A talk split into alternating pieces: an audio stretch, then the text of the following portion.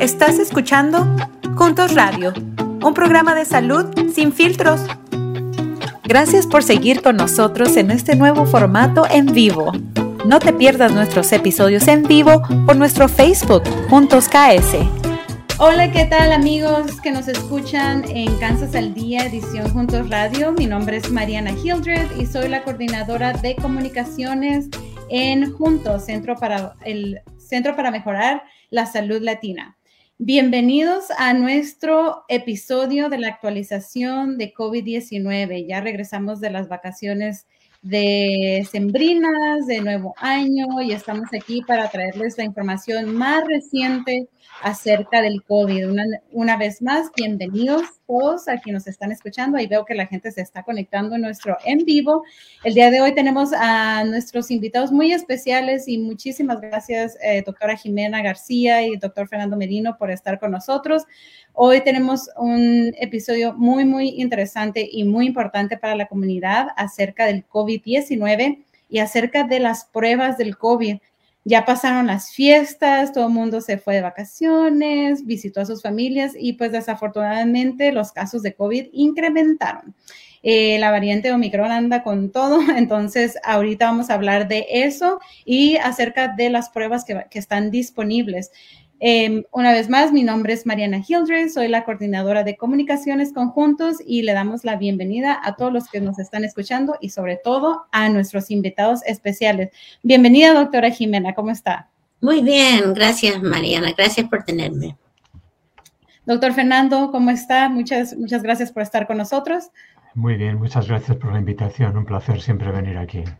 Muchísimas gracias. Doctora Jimena, Vamos a empezar con la actualización del COVID-19 en el estado de Kansas.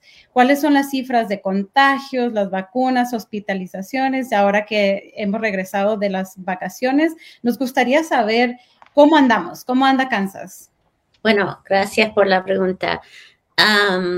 bueno, la cosa no, no va muy bien. Los casos están en su punto más alto que en cualquier otro momento en, la pandemia.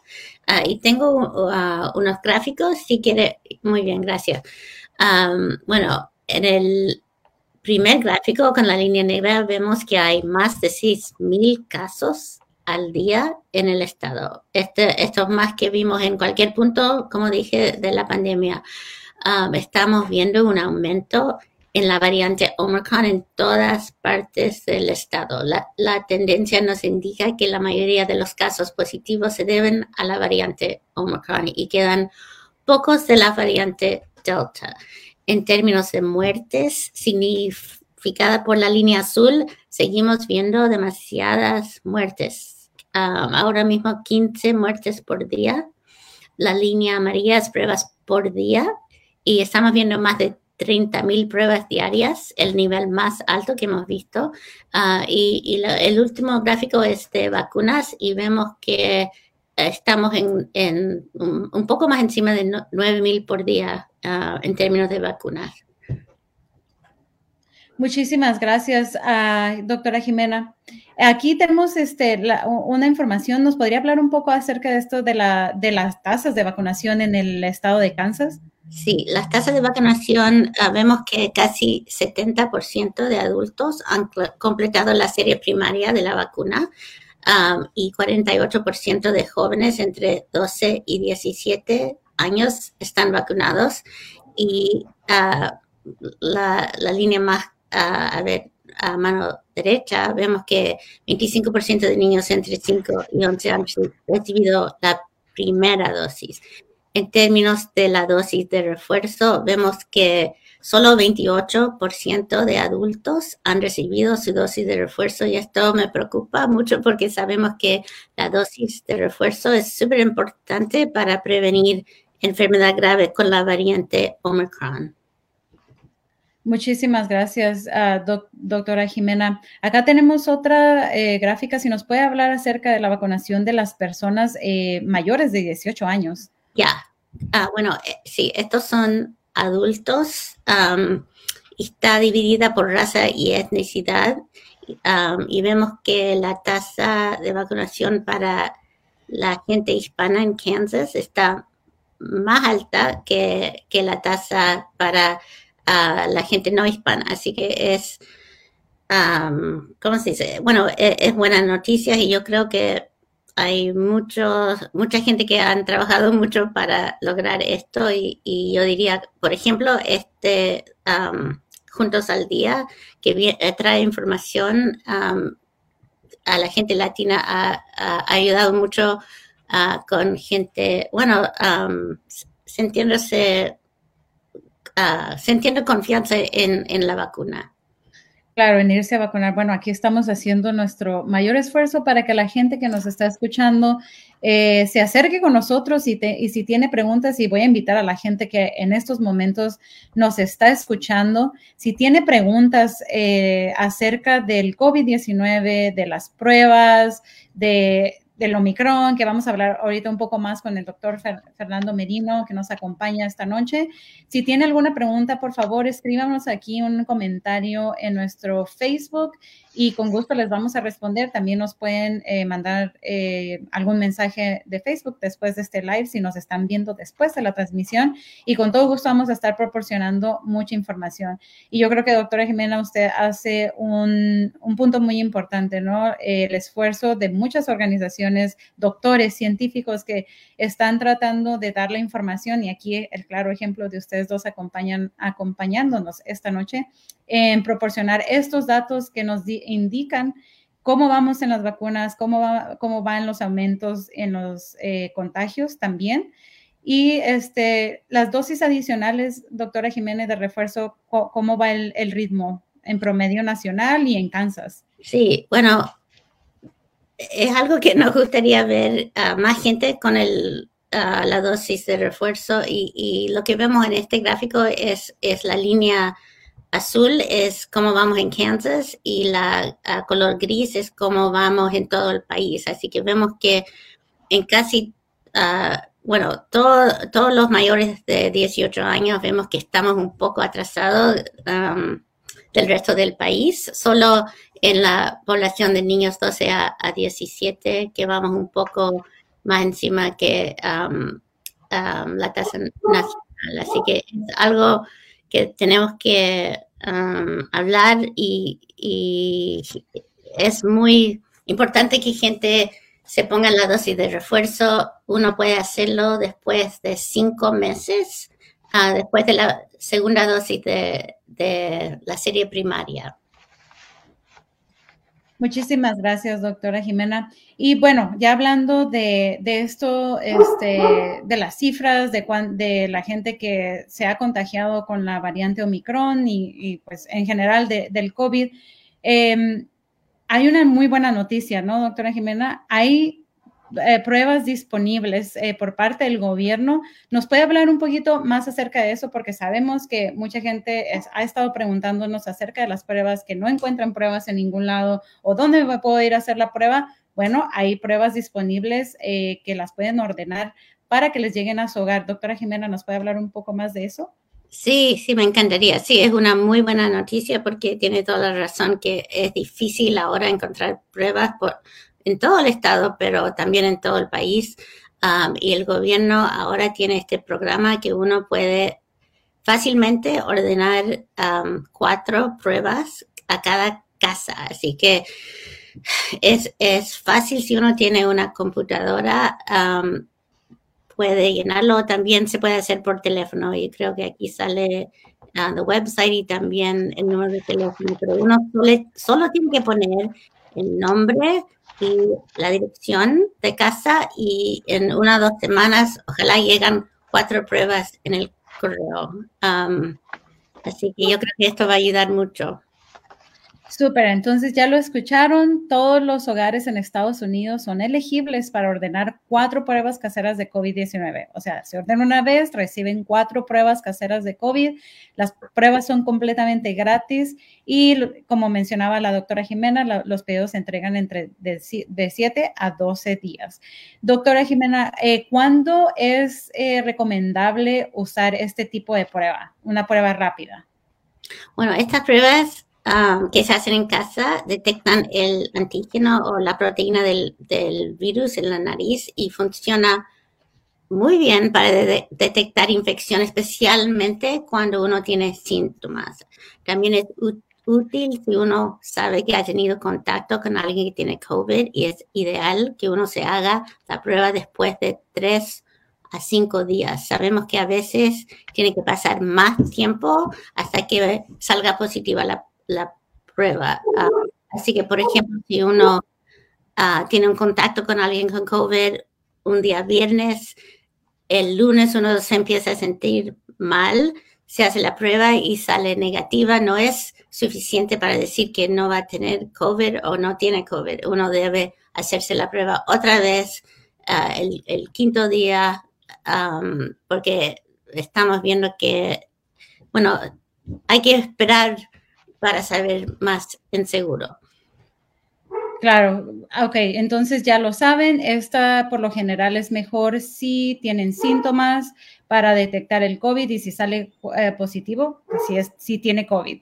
El, el website es COVID Tests .gov como gov para los que nos están los que nos están escuchando en nuestro podcast esa es la página. También las vamos a dejar en las notas del episodio eh, para que puedan acceder a esta página y puedan obtener sus pruebas caseras de COVID-19 una vez más eh, recordamos estas son pruebas eh, gratuitas y llegan a todos los hogares, cuatro pruebas, las pueden ordenar, tienen que entrar a esa página de internet y la vamos a poner en pantalla nuevamente en el transcurso de este episodio. Muchísimas gracias, doctora Jimena, por esa eh, información. Y bueno, nos mencionaban... Eh, bueno, o se ha dicho que es importante informar el resultado al Departamento de Salud local. ¿Por qué es importante hacerlo, doctora Jimena? Bueno, es importante para, a ver, mantener la información de la pandemia, así sabemos cómo vamos con los casos, ah, si tenemos que seguir con mascarillas, todo eso es muy importante. Ah, por esa razón, notificar al, a ver, a the local health department. A los departamentos de salud, de salud locales, por eso es importante. Eh, es importante también, a lo mejor también mencionar que todo es privado, ¿correcto, doctora? Toda la información que se reporta es privada. Sí, información personal es siempre privada, no, no sé, uh, sí, privada, no van a hacer nada con la información. Claro. Y bueno, y nos comentaba, nos explicaba la diferencia, ¿no? De cuando tenemos, cuando nos hacemos esta prueba, que por ejemplo esta casera, que son de antígenos, eh, se tiene que hacer una PCR, que es como le llaman a las que son este, de laboratorio, ¿no? Que va y a lo mejor se tardan eh, alrededor de 48 horas eh, el resultado. ¿Dónde puedo conseguir pruebas gratuitas de PCR o rápidas? También en Kansas, doctora Jimena. No, también hay un website que se llama Know Before You Go Kansas y ahí salen todos los lugares donde uno puede ir, por ejemplo, a clínica, farmacia donde van a hacer la prueba y uno tiene que esperar, o también lugares donde tienen pruebas gratuitas para, para llevar a la casa a ver ¿qué, más iba a decir. Oh, muchas clínicas comunitarias ahora también recibieron fondos del gobierno para distribuir pruebas rápidas sin costo. Um, y finalmente, para aquellos con seguro médico, los seguros desde el 15 de enero cubren pruebas de COVID que se compran en las farmacias. Si uno tiene Medicaid, se cubren, pero no en todas partes. Es un poco más complicado, hay que averiguar antes de ir. Y también en Medicare depende del plan ah, si, si son gratuitas o no. Ok, entonces ya vieron desde el 15 de enero, su seguro médico cubre eh, las pruebas de COVID. Eh, también pueden entrar a la página que mencionábamos anteriormente, que es www.covidtest.gov y si le ponen diagonal ES diagonal, eh, le sale la información en español para que puedan ordenar sus eh, pruebas de COVID eh, caseras y les llegan directamente a su hogar. Muchísimas gracias, doctora Jimena. Vamos a regresar todavía otra vez, yo creo, para eh, seguir continuando con esta conversación de las pruebas gratuitas que hay disponibles para la comunidad. Y en estos momentos nos vamos a ir con el doctor Fernando Merino. Doctor Fernando Merino, muchas gracias nuevamente por estar aquí. Y bueno, como lo mencionábamos ahorita, el Omicron está este, contagiando a todo el mundo, ¿no? Entonces, pues, este, ¿cómo se comporta el Omicron a diferencia de otras cepas y por qué este es tan contagioso o qué está pasando, doctor Fernando? Sí, yo creo que hay que diferenciar dos partes en, um, en, la avalancha de casos que tenemos de Omicron. Em, primero, ¿por qué pasó? Eso no es una sorpresa, es una nueva variante del virus, como venimos diciendo durante meses y meses, mientras el virus circula, mientras el virus no está suprimido, mientras hay personas no vacunadas que son susceptibles de infectarse, el virus continúa circulando y a medida que circula, desarrolla mecanismos biológicos para sobrevivir mejor. ¿Y qué mejor mecanismo que mejorar la infectividad?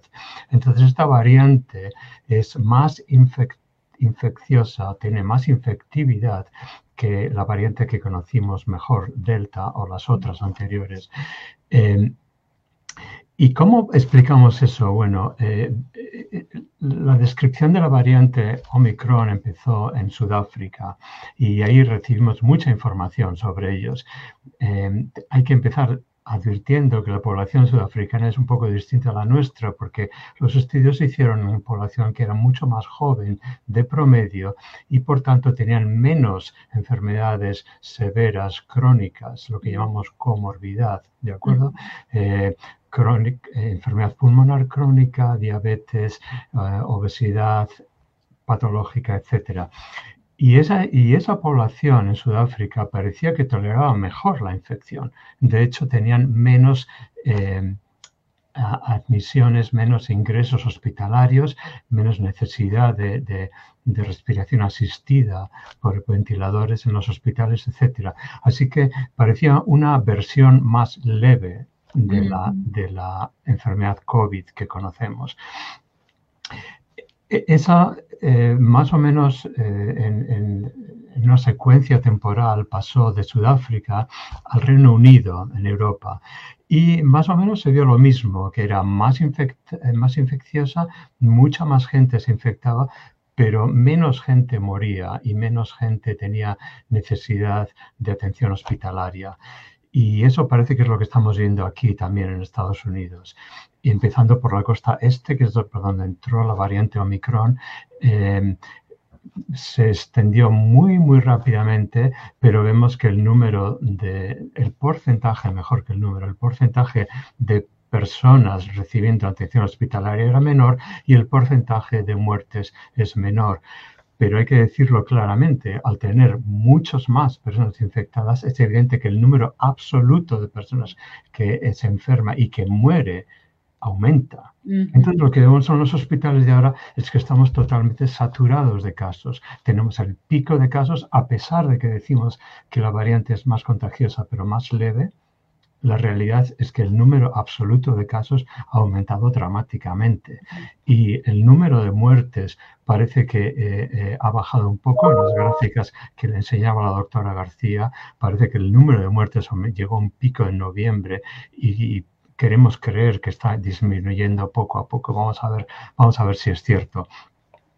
Es importante, es muy importante decir que todas estas consideraciones afectan a la población en general, pero si usted se fija en poblaciones específicas, en lo que eh, llamamos subpoblaciones, una persona que tiene el sistema inmune debilitado por cáncer, por quimioterapia, por trasplante, por enfermedades autoinmunes, esa persona, si recibe la enfermedad, ahí no hay consideraciones de levedad. Esa persona es muy probable que se ponga muy enferma, que necesite hospitalización y tiene grandes eh, posibilidades de morir por la enfermedad. Así que todas las consideraciones que decimos de enfermedad más transmisible pero más leve, la realidad es que a nuestros pacientes les está afectando mucho y muy mal. Por como lo menciona, ¿no, doctor? Que, o sea, sí es mucho más contagiosa y aunque se diga que es menos leve, los contagios han aumentado y eso quiere decir que hay más personas infectadas, más personas en hospitales y por, por ende estamos en esas gráficas que nos mostraba la de doctora Jimena. Eh, doctor Fernando, este, em, ¿cómo se detecta el, eh, o se puede detectar la variante Omicron con los con una PCR, con un antígeno o no se puede detectar o cómo funciona eso? La, detección de la variante es un poquito más compleja. Es, eh, necesita una técnica más sofisticada de laboratorio, que también es mucho más cara y desde el punto de vista de la población general no enviamos a, cada diagnóstico de COVID no se manda a, estudiar si es Omicron o no, porque sería un, gasto eh, tremendo, realmente tremendo para el sistema sanitario. Pero sí se hacen lo que se llama estadísticamente muestreos. se, hacen muestreos y eso sí se estudia cuánto, cuánto COVID es Omicron y cuánto es delta todavía. Y luego hay estudios epidemiológicos muy interesantes porque se utiliza eh, eh, usando el, agua, eh, el agua de residual, donde hay residuos de la población humana, evidentemente ahí se ve si hay virus. y, qué virus hay. Eso sí se está estudiando. Y de ahí hemos visto que fue aumentando poco a poco eh, en la población de Kansas, como ha explicado la doctora García. Así que la respuesta es sí hay estudios para detectar Omicron, no se hace en todos los casos de COVID, pero sí se hacen estudios poblacionales. Ok, muchas gracias por esa información, doctor Fernando. Y bueno, ya hemos hablado en otras ocasiones en este programa y en, y en muchos otros lugares que la importancia de vacunarse, ya lo escucharon, eh, los, los, casos van en aumento, eh, la mejor manera, la mejor herramienta para protegernos es vacunándonos. Y para toda la gente que nos está escuchando y que todavía tiene sus dudas de vacunarse contra el COVID, o si ya se pusieron la primera pero no se quisieron poner la segunda, o ya se vacunaron con sus dos dosis o la única de Johnson Johnson y no saben si ponerse la vacuna de refuerzo o cuál me pongo, bueno, doctor Fernando, si mis vacunas iniciales fueron de una marca, ¿puedo ponerme el refuerzo de otra marca? ¿Y quiénes son elegibles para recibir la vacuna de refuerzo hasta la fecha? Sí, muy bien. Son todas preguntas muy, muy importantes porque la, respuesta tiene grandes implicaciones. Primero, quiero dejar muy claro que la mejor defensa que tenemos ahora contra Omicron es la vacuna de refuerzo, es decir, completar el ciclo, no dejarlo a medias, no dejarlo con una, con dos dosis. La vacuna de refuerzo completa el ciclo y es la mejor defensa que tenemos ahora mismo contra Omicron. Los pacientes, las personas que tienen la, dosis de refuerzo, claramente tienen cuadros clínicos más leves y mucho menos incidencia de hospitalización y de necesidad de hospitalización en cuidados intensivos y mucha menos incidencia de muerte, que es lo más importante. Así que, sin duda, quiero recomendar a todo el mundo que se ponga la dosis de refuerzo cuanto antes. Y vamos un poco a poco aclarar quién sí quién no a qué edad. Vamos por edades. Como sabe, eh, la vacuna en eh, la población pediátrica, niños, los vacunamos desde los 5 a los 12 años. Ellos no tienen todavía la recomendación de, la dosis de refuerzo, pero sí tienen dos dosis de la vacuna Pfizer separados por tres semanas. Siguiente grupo de edad, la población pediátrica de entre entre 12 y 18 años, ellos sí están aprobados para tener la dosis de refuerzo. Entonces tenemos dos dosis de la vacuna de Pfizer y solo la de Pfizer, separados por tres semanas y cinco meses después la vacuna de refuerzo. Entonces la población entre 12 y 18 años pueden completar así las tres dosis y estar totalmente protegidos. Y para los mayores de 18, para la población adulta, es, es, parecido a, los, a, los, a, la otra población. Es decir, tres dosis, las, primeras, las primeras dos dosis separadas por cuatro semanas y la dosis de refuerzo cinco meses después. Así que todos los que hemos recibido dos dosis tenemos que recibir al cabo de cinco meses de la segunda la tercera que llamamos dosis de refuerzo para proteger suficientemente contra la variante Omicron. Muchísimas gracias por, eh, por, esa información, doctor Fernando. Y bueno, ya, ya nos mencionaba que daba toda esta información que nos a dar el doctor Fernando y la doctora Jimena. Eh, la mejor herramienta para estar protegidos contra el COVID es vacunarse y sobre todo ponérsela de refuerzo para protegernos con la variante de Omicron. Eh, la otra pregunta, doctor Fernando, era si, mis, uh, si se pueden combinar. ¿Cuál, ¿Cuál, es esa información de si me puse la de Pfizer, puedo recibir la de Moderna? Sí. Johnson. Sí, eh, la respuesta es sí, es seguro, no hay ningún problema combinándolos. Uh, hay, que hacer, hay que hacer excepciones. En la población pediátrica solo se recomienda la, la, vacuna de Pfizer porque no hay suficiente información para recomendar las otras. Así que hasta los 18 años nos quedamos con Pfizer, nada más, de momento. De 18 en adelante no hay ningún problema en combinar Pfizer y Moderna, empezar con Moderna, seguir con Pfizer o a la inversa. Y la tercera dosis, lo mismo. Puede ser una persona que ha recibido dos de Pfizer, puede, recibir la dosis de refuerzo de Moderna. Es totalmente seguro y fiable. La, pregunta más eh, a menudo recibida es ¿qué hacemos si hemos recibido la vacuna de Johnson Johnson, que es una dosis? Bueno, la respuesta es parecida. Recomendamos dosis de refuerzo al cabo de cinco meses y la dosis de refuerzo puede ser Moderna o Pfizer, cualquiera de las dos. No recomendamos de momento Johnson Johnson como dosis de refuerzo. No hay suficientes datos para decir que es superior a las otras. De momento que decimos, si usted recibió Johnson Johnson, eh, es una buena vacuna, pero la forma de hacerlo todavía mejor es recibir una dosis de refuerzo al cabo de cinco meses con Moderna o Pfizer. Excelente, ya lo escucharon. Para quienes se pusieron la de Johnson Johnson, pueden eh, ponerse la de Moderna o la de Pfizer. Y si se pusieron la de Pfizer o Moderna, pueden combinarlas eh, también de misma manera. Eh, tenemos una pregunta del público, vamos a ponerla aquí en pantalla. Dice Eloy Parra, mis hijas de seis años, mi hija de seis años tuvo su primera dosis en diciembre y justo antes de tomar la segunda dosis se enfermó del COVID. ¿Ahora cuándo debo ponerse la segunda dosis? Cualquiera de los dos puede contestar. Yo diría que, eh, eh, estamos todos de acuerdo, incluso en la población pediátrica, la la decisión es muy, muy parecida. Hay que esperar a que pase la enfermedad aguda, pero no mucho más. Al poco de pasar la enfermedad aguda, se puede pasar, se puede tener la, la, segunda dosis. Es decir, en vez de tres semanas entre dosis y dosis, y debido a esa fase aguda de COVID, podemos esperar otra semana, otras dos semanas, pero no más. Y entonces ya será seguro. Muchas gracias, doctor, eh, por la información. Tenemos otra pregunta de, nuestro público. Margarita Young, ¿qué piensa de la recomendación que para evitar miocarditis y otros problemas al vacunarse hay que pedirle a quien vacune que aspire la inyectadora antes de pasar la vacuna?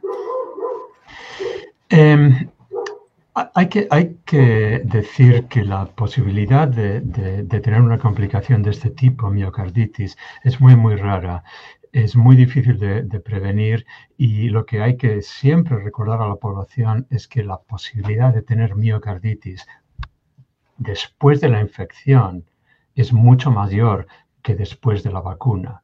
O sea que vacunándonos en general podemos decir que incluso reducimos ese número de casos de miocarditis. No hay diferencia entre la forma que se inyecte la vacuna. La vacuna se inyecta de una forma muy estándar y no hay nada que decir. La, la posibilidad de que se desarrolle miocarditis, como digo, es muy pequeña, no es, no es cero, pero es muy pequeña y es menor que la miocarditis producida por la infección por COVID. Muchísimas gracias, doctor Fernando. Pues ya estamos llegando al final de nuestro programa. Eh, doctor Fernando, otra vez, una vez más, ¿cuáles son las recomendaciones para minimizar contagios y qué podemos hacer a nivel individual? Ah, podemos hacer mucho y quiero recordar una vez más que es muy bueno aprender de todo lo que hemos hecho en los hospitales donde estamos tremendamente expuestos a pacientes y llevamos expuestos durante mucho tiempo. Ah, la mascarilla funciona. El uso de la mascarilla es el método más efectivo para disminuir los contagios. La mascarilla, la distancia y, y el cuidado general como cualquier otra enfermedad de, transmisión respiratoria sigue funcionando. No debemos bajar la guardia porque hay mucho que perder cuando se infectan las personas queridas, las personas enfermas, las personas inmunosuprimidas. es muy trágico perder esas personas por algo que, es realmente prevenible. Eh, y la prevención la sabemos todos. Podemos dar fe de que funciona porque llevamos haciéndolo en los hospitales durante dos años. Muchísimas gracias, doctor Fernando. Ya lo escucharon, los expertos nos están hablando. Hay que escuchar a los expertos. Yo, yo sé que a veces eh, escuchamos que la vecina, la tía me comentó, lo escuché aquí y acá. Aquí, a público amado, tenemos a nuestros doctores locales que están aquí en Kansas trabajando duro día a día a día contra COVID, atendiendo pacientes de COVID, la doctora Jimena desde el estado haciendo muchísimo labor para que la gente eh, pueda vacunar y pueda tener acceso a la vacuna, pueda tener acceso a, los, a las pruebas. Doctora Jimena, ¿algún último mensaje que tenga para nuestra comunidad? Bueno, estoy 100% de acuerdo con el doctor Medino um, de, la vacunación y la mascarilla. Y diría una cosa más que si uno se siente mal uh, y no puede encontrar una prueba, no se hace la prueba, por favor, quédense en la casa hasta que sepa que, tenga o no tenga COVID. Quédese en la casa si tiene que salir, como dijo el doctor Medino, use una mascarilla bien ajustada ah, para proteger a los demás. Muchísimas gracias, doctora Jimena. ¿Algo más que quiera agregar, doctor Fernando, antes de irnos? No, un placer eh, distribuir la información que hemos aprendido y podemos ayudar a todos, pero hay que tener siempre una actitud muy positiva. Es un momento muy difícil, tenemos muchos casos, pero todos creemos, queremos creer que la luz se ve al final del túnel y podemos llegar allí juntos, todos haciendo las cosas bien, haciendo las cosas que hemos aprendido, minimizando la transmisión, protegiendo a otros, no solo a nosotros a la vez que nos, vacunamos y haciendo que esto sea algo pasajero. Muchas gracias, doctor Fernando Merino, doctora Jimena García. Fue un placer tenerlos hoy, ya lo escucharon, esto también es un acto de amor, como lo hemos dicho, protejámonos a nosotros y protejamos a los demás, a los que más queremos, usen su mascarilla, háganse su test, si tienen síntomas, eh, quédense en casa haciendo su cuarentena de cinco días, eh, como el CDC lo ha recomendado. Eh, si está dudando en, ponerse su vacuna, ah, pregúntenos, hagan sus comentarios, mándenos un mensaje. Queremos, eh, estamos aquí para responder las preguntas. No se pierdan nuestro próximo episodio, el próximo ah, jueves en Kansas al Día y no se pierdan el próximo episodio de la actualización del COVID-19. Vamos a tener de nueva cuenta la doctora Jimena García y vamos a tener a más doctores invitados en el transcurso de estos meses. También vamos a tener de vuelta al doctor Fernando. Eh, entonces, por favor, vacúnese, usen todas sus herramientas de prevención. Mi nombre es Mariana Hildred y esto ha sido Kansas al Día edición junto radio. Nos vemos hasta la próxima. Hasta luego. Hasta luego. Puedes encontrarnos en nuestras redes sociales como Juntos KS. Suscríbete a nuestro canal de YouTube para ver todos nuestros video podcasts. Encuéntranos en todas las plataformas de podcast como Juntos Radio. Para más recursos en español, visite las páginas de Medline Plus, Centros para el Control y la Prevención de Enfermedades y los Institutos Nacionales de Salud, las cuales encontrarás en las notas de este episodio.